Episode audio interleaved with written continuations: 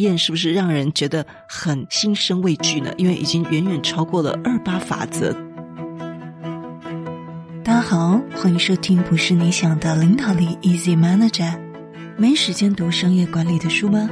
不是你想的领导力，是能让你用听的读书会。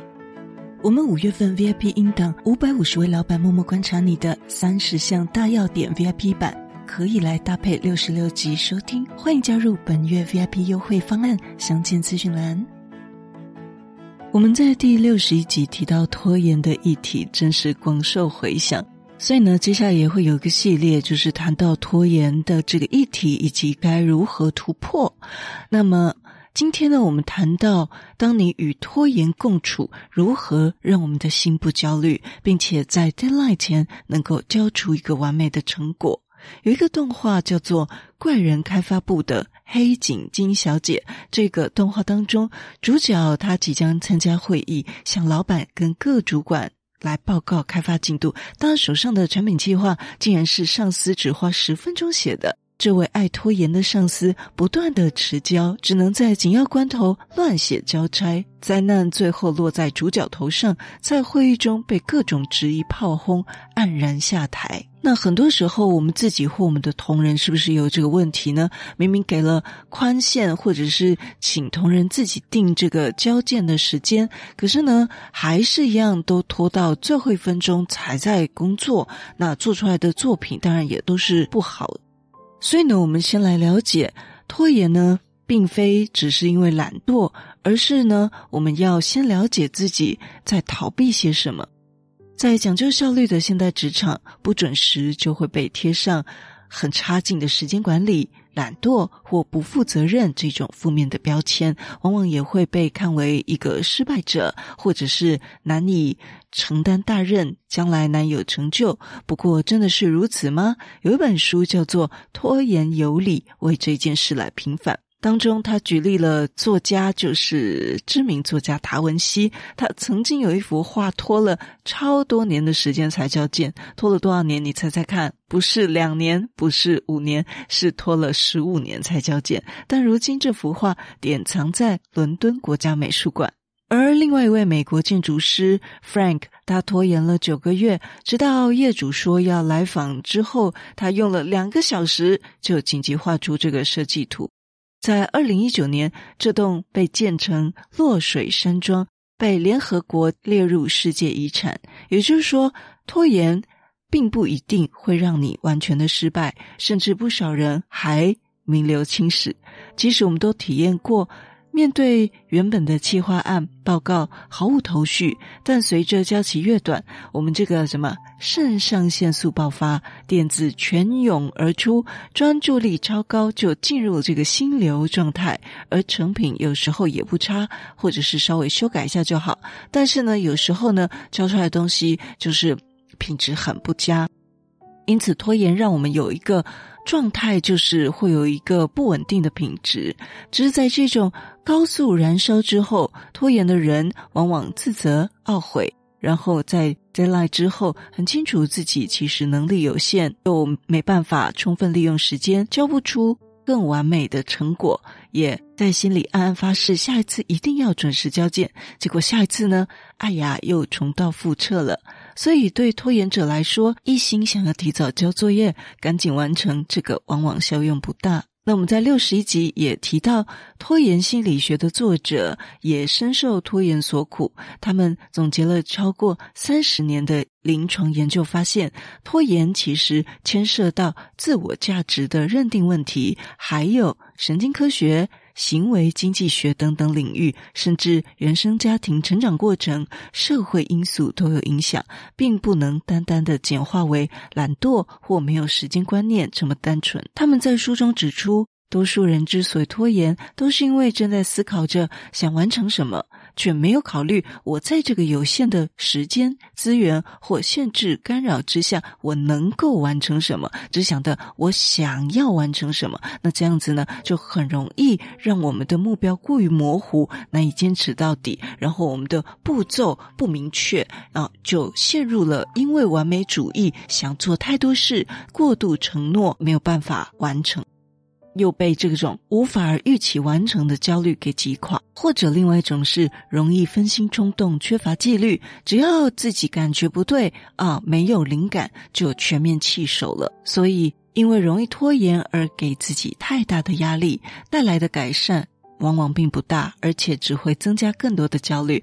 因此呢，作者们建议，首先要了解以及先接纳这样的自己，而非自己未来所希望的样子。只有先接纳自己，才能冷静地找出应对行动，不要再让拖延的心理操控我们自己。那么，在卡加利大学心理学家皮尔斯，他梳理了将近八百篇拖延相关的研究，他归纳出可能造成拖延的四大因素以及对应的解决办法。那么，有可能是哪四大因素呢？第一，是不是你缺乏了自信，你没把握能把事情做好，所以就拖延那该做的事？第二，我们的目标或者是报酬奖赏太遥远了，往往呢，我们的目标是不是太远太大，会让我们缺乏真实感跟急迫性。第三，任务令人反感，对呀，我们在工作上总有喜欢的工作，也有不喜欢的工作，工作总有烦心的事，或者是需要与不喜欢的人一起工作，在心里预期这个过程会很难，所以就迟迟不想开始。想要放着摆烂。第四，是不是我们容易分心跟冲动呢？像常常就不自主的一直去看手机，还是看电脑，也可能会让我们发生拖延。因此，如果我们也被拖延所苦，请您先放宽心，放慢脚步。要是没有办法短时间改变，先学着跟自己的拖延共处，先学着接纳自己。逐步稳健的把拖延的时间来缩短，那么我们也不需要把今天所介绍的所有方法都一次全用上。我们挑选适合自己的情况，觉得比较容易去执行的，一次练习一个技巧就可以了。我们该如何更聪明的学习新的工作术，让我们用最少的时间杠杆出最高的产出？那我们的投入跟产出之间的比例，这就叫效率高。所以我们希望我们可以杠杆出最高的产出。那么在第一点缺乏自信上，建议呢可以设计实际而容易达成的目标，借由快速获得成功来建立往前进的一个推力。例如，把很多事情细拆为小任务、小步骤。第二，当我们的目标或报酬太远太大，让我们缺乏了真实性和急迫感，又没有执行的动力，这时候呢，还是一样，就把任务拆分为小单位，并且常奖励自己。比如说，哦，我今天录完这个音，我就要去喝一杯珍珠奶茶。那因为录音之前如果喝甜的，嗓子就会不舒服，就会哑或者是黏呢、啊。所以在录音之前呢，都不能喝喜欢的饮料。所以呢，把自己任务拆分成小单位，并且常奖励自己。第三，任务令人反感。刚讲到工作总有喜欢跟不喜欢的事嘛，对吗？那么。我们可以试着降低任务的难度，或是我们会发现有一些工作没有我，其实也没有太大的影响。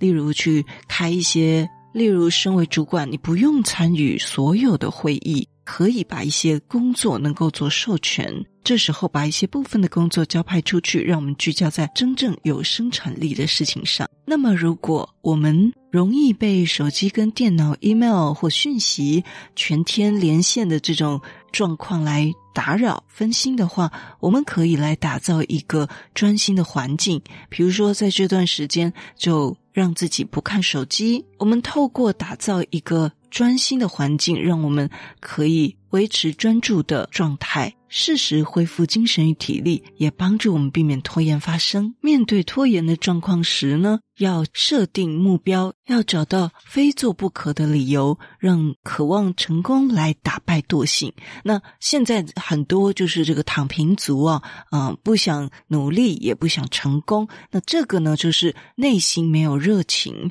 因此呢，设定目标的第一步呢，就是帮助我们自己找到内心热切的渴望，才能够。够激发这个实践的动机。在一九五三年，美国耶鲁大学曾对硕士班毕业生进行一下调查，主要是关于人生目标的研究。结果发现，只有百分之三的学生曾经把自己的人生目标写下来，然后试着去拟定计划，并且付诸实现。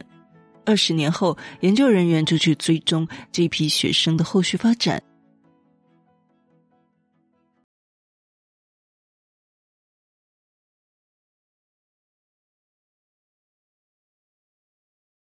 他们发现，明确写下目标的学生，长大后各方面的表现都比其他人杰出了许多。而这百分之三学生的总所得，甚至超过了其余百分之九十七学生所有的财富总和啊！所以这个实验是不是让人觉得很心生畏惧呢？因为已经远远超过了二八法则，对不对？而是百分之三。有目标、有计划并且实践的人，他二十年后的所得是超过其他百分之九十七的人。好，所以呢，我们工作若没有目标，我们就不知道我们每天是在追求什么。那么，也常常就是会流于一种分不清事情的轻重缓急，迷失前进的方向。那也可能会导致我们的工作状态表现不佳。那么。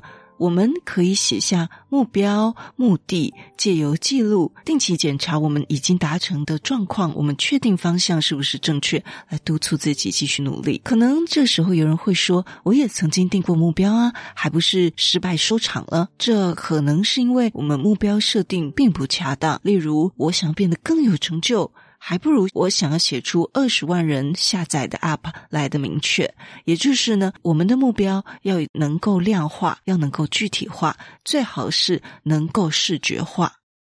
好比我要让知名的某某科技公司对我设计的 App 表达高度兴趣，那么这个又比那个二十万人下载的 App 更有画面感，而且让人跃跃欲试。所以呢，当我们对目标的定义不同，做法也会跟着调整。我们以刚刚的例子，比如说二十万人是哪二十万人，可能并不那么明确。但是我要使某某科技公司对我的 App 表达高度兴趣，那我就可以针对这个科技公司来量身定做了。从这里呢，就能够了解自己真正需要什么来做起，要不然可能会定出一个毫无意义，也激发不起完成动力的目标，最后还是什么都没有。好，那我们刚讲到，第一，找到自己内心热切的渴望；第二，我们就生动的描绘对这个目标的想象，就如同前几集提到的，我们人类啊，对于图像的反应往往比文字。更为强烈，这在心理学称为图像优越效果。一个研究指出，如果我们单纯只有接收文字讯息，七十二小时之后，对于讯息的接收记忆度只剩下百分之十；但如果加上图像，就会大幅提高到百分之六十五。这就是为什么我们的简报很需要大量图像化。也是一个很重要的原因，所以，我们如果越能够在心中创造出对目标的真实想象，就越能够说服自己，并且督促自己达成。这时候，就要再次的发挥我们的小剧场了。作者说道：“要知道你的未来看起来、感觉起来、行动起来的样子，并将自己放到那个形象当中，仿佛已经实现了一样。然后呢，跟我们的团队一起分享，并且用尽一切努力来达成。好比说，我们期望升迁，那么你就想象你是被跑梦成为部门主管时，那种迫不及待想跟朋友分享的激动，或者是冲回家大力拥抱家人的这种情境。无论你的目标是什么，都尽量让它变得生动，最好连小细节都顾虑得到。你就像一个导演一样，并且尝试制造出达成目标后的那种兴奋感。当你有深刻烙印在脑海的画面，你离目标就会亲近得多了。那另外也要常做笔记，常常有一些 checkpoint 来看到自己的方向是否正确。重新专注在真正重要的事情上。第三，我们也要制造必须马上行动的急迫感，才会避免拖延。你是不是也曾经才信誓旦旦的立下目标，却时不时出现啊，明天再开始做吧这种想法，然后一天拖过一天？哦，这种状况常发生在什么？新年新计划，对不对？然后另外一个就是什么？明天再减肥，对不对？对，这个常常发生这样子的事情啊。那其实，当我们说明天再开始这句话的时候，就等于已经对这个目标宣判了死刑了，必须要重新再定一次目标了，就等于我们不会实现。好，第四，设定挑战较大的高难度目标。我们可以回想看看，人生目前最大的成就是什么？那么我们就不难理解，绝大多数的高成就都是困难的，对吧？而且那时候我们也付出了很多的心血。甚至有时候为达成目标，不得不精进专业技能。尽管呢，这个过程哇也是十分艰辛，但是完成挑战的那一刹那，或者是获得成就感跟增添的自信，会让我们觉得这是值得的。至少我们不会去后悔。当中所做的努力，心理学家表示呢，人们没办法发挥潜能，通常呢都是欠缺激励自己努力的动机，而不是真的你没有才能。有一本书叫做《我比别人更认真》，这本书指出，所谓缺乏才能这种说法，只不过是一种没能成就大事的借口，因为自己没有达成，然后就自我安慰说啊，我没这方面的才能，这样子。这其实呢，就回归到我们之前也提到的定型心态跟成长心态。我们怎么看待失败的？是不是失败能够把它化成我们下次进步、成长、离目标更进一步的动力？有位心理学家艾德恩，他曾经针对这个目标设定进行四万多次的研究，发现，当人们被设定或被赋予困难的目标时，会比拥有比较简单的目标的人表现得还更好。至于高难度目标能够成功的原因啊，是在于它能够强迫我们倾注更多的心力，所以呢，不得不让我们的大脑更专注在目标上，排挤掉相对不重要的事。当然，我们设定的这个目标呢，是适度困难再高一点点的目标，也要接近现实情况，而不是追求一个根本不可能达成的程度。所以，我们为了要设定这个适切的目标，就必须先检视看看我们过去设定过的目标以及最终的达成度，了解自己属于能够设定哪一个程度是最适合我们的，才能够把我们的目标下修或提升到恰到好处的位置。当你能照着脑中明确的蓝图，在执行目标的时候适度的修正，最有效的目标应该是。可以超出一点舒适圈，能够让我们感到紧张，又处于警觉状态，同时又不至于到手足无措的程度，就是我们最适合的目标设定了。下次要跟大家做一个检测目标品质的测验，来看见自己所欠缺的驱动力。我们下次见。如果你对我们节目有任何的想法，或者你觉得我们节目有带给你一些收获，都邀请你到我们 Apple Podcast 给我们五星评分与留言。如果你还没有订阅过，也麻烦你免费点点订阅或关注，再把这个节目分享给你身边你认为会有需要的人。也欢迎免费加入 Instagram，你可以在脸书上直接搜寻“用听的哈佛商管读书会”，就可以找到我们。我相信，只要你愿意给予，加入社团会给你更多的收获哦。最后要邀请你，现在就来帮自己。加分，期待透过知识价值的传递，让你可以在赞助方案中得到最大的受益。现在回到资讯栏里面，点选 YouTube 有两分钟 3D 卡通人物的说明影片哦。我知道你是非常非常忙碌的，但是你却选择收听我们这一集的节目，非常的感谢，而且你也是最棒、最优秀的。不是你想的领导力，是能让你用听的管理读书会，轻松就能让你应用在职场上。祝福你有一个很棒的一天，我们下次见。